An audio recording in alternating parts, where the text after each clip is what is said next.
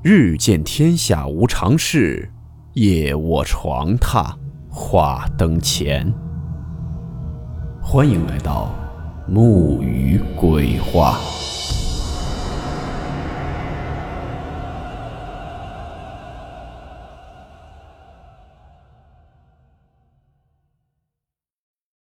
今天的这个故事，名字叫做《老牛成精》。小时候听我奶奶讲过的一个老牛成精的故事，不怕大家笑话，到如今我还是不吃牛肉，也不敢去看牛的眼睛，怕得慌。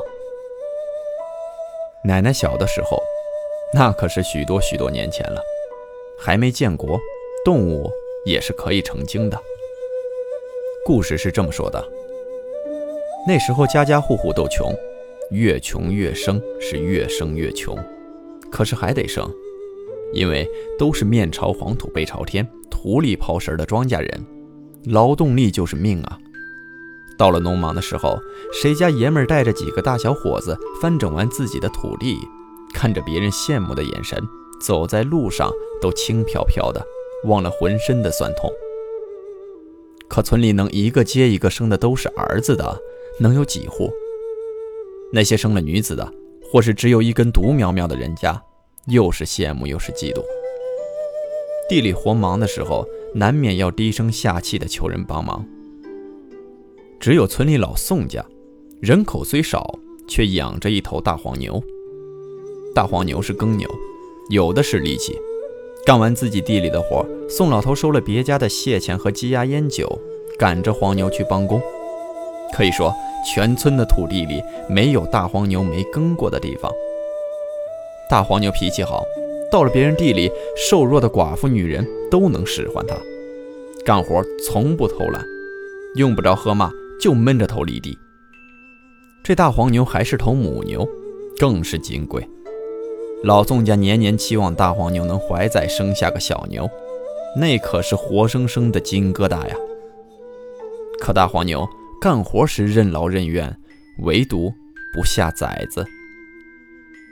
宋老头给他添草料时，想起来觉得窝囊，顺手就给他一鞭子。大黄牛只用乌黑的眼睛温顺地看着主人，稍稍退后一些。吃食时也是小口小口的吃，像是怕再惹恼了宋老头。终于有一年，大黄牛怀上了崽子。看着日渐鼓起的肚子，宋老头脸上真是笑得开了花喂大黄牛的草料都精细了许多。到了日子，生下了一头健壮的小牛犊子，围着大黄牛成天的撒欢可这小牛犊和他娘大黄牛完全不是一个性情，又犟又倔，牛栏根本拦不住它，常常偷跑出去。小牛犊横冲直撞，踩坏了不少人家的园子田地，天天都有人来老宋家告状。宋老头看着这个金疙瘩，也起了倔劲儿。这个小牛犊还翻了天不成？不管教老实了，将来谁家肯花大价钱买这么个祸害？每当小牛犊跑远了，宋老头就使劲抽打大黄牛，让它哞哞叫。犊子恋母啊！听得他娘叫声，不管多远都会自己跑回来。等小牛犊一进院子，绳索勒紧脖子，宋老头是下了狠劲儿的打着小牛犊子，急得大黄牛直踏蹄子。后来小牛再跑，老宋头怎么打大黄牛，他都不肯叫了。因为小牛犊闯了祸，村里人都心疼被踩坏的菜苗。忘了那坚硬的土地都是大黄牛一步步犁出来的。聚在老宋家门口墙头，大喊着“打他，不打不听话，就得打服这个小畜生”之类的话。宋老头见实在管教不了这个无法无天的小牛犊，下了狠心。小牛犊不到半岁的时候，就找了人来帮忙，要给小牛犊穿鼻子。鼻肉细嫩，穿上铁环绳索，看他还跑不。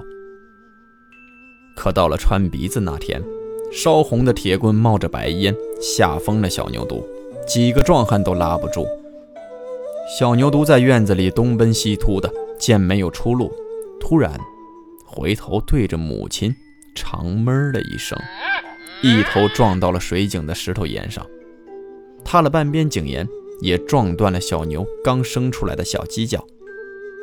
小牛犊砰的倒在了尘土里，血从脑袋裂缝流过眼睛，躺了一地，再也不动了。老宋家的金疙瘩竟然活活撞死了。就死在众人眼前，死在他母亲大黄牛的眼皮子底下。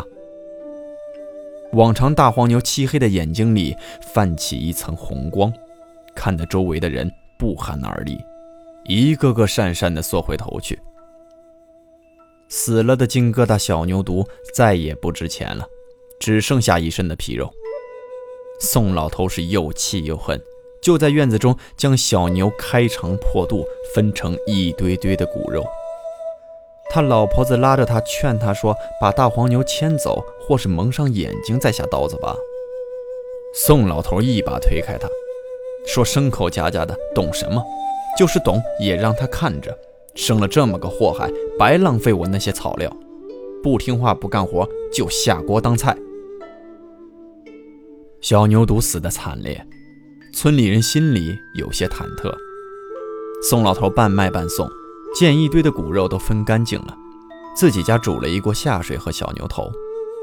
那天晚上，牛肉香气还没散去，夜里，全村人都听见大黄牛的吼叫声。平日记得叫的都是哞哞的动静，那天晚上，大黄牛的叫声却是门桑。听了大黄牛的叫声，半数人夜里都发了噩梦。第二天起来，宋老头竟然死了，腹大如鼓，摸上去是肠子膨胀打结。这种死法必然是痛苦至极。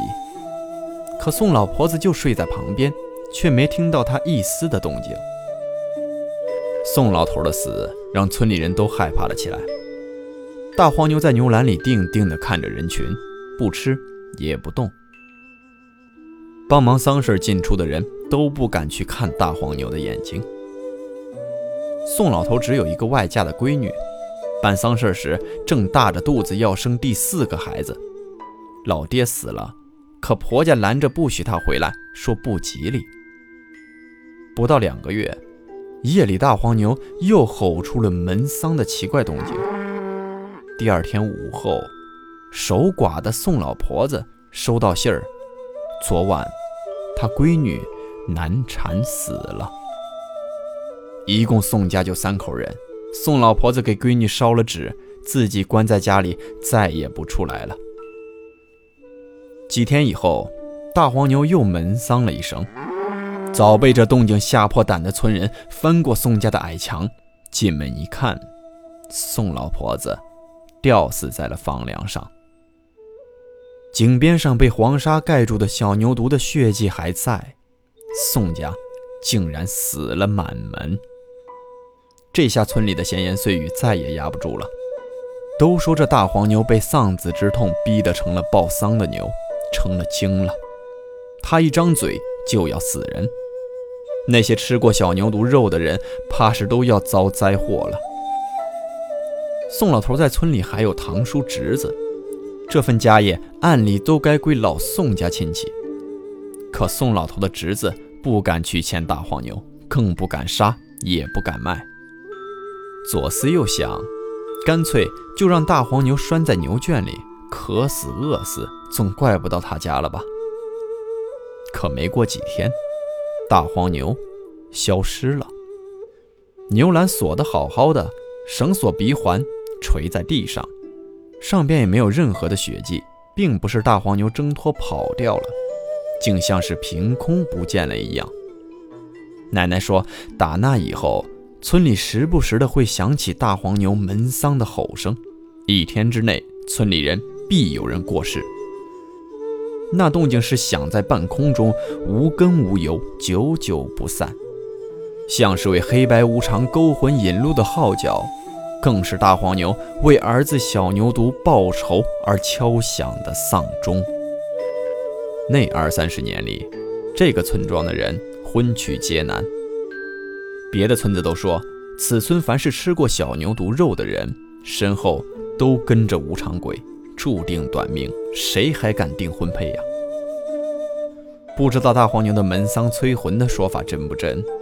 可那些年里，村里的人皆是短寿，这个倒是事实。直到参与过小牛犊撞死和吃过肉的人都过了世，村里才平静下来，生死如常，再也没响起过门丧的牛叫声了。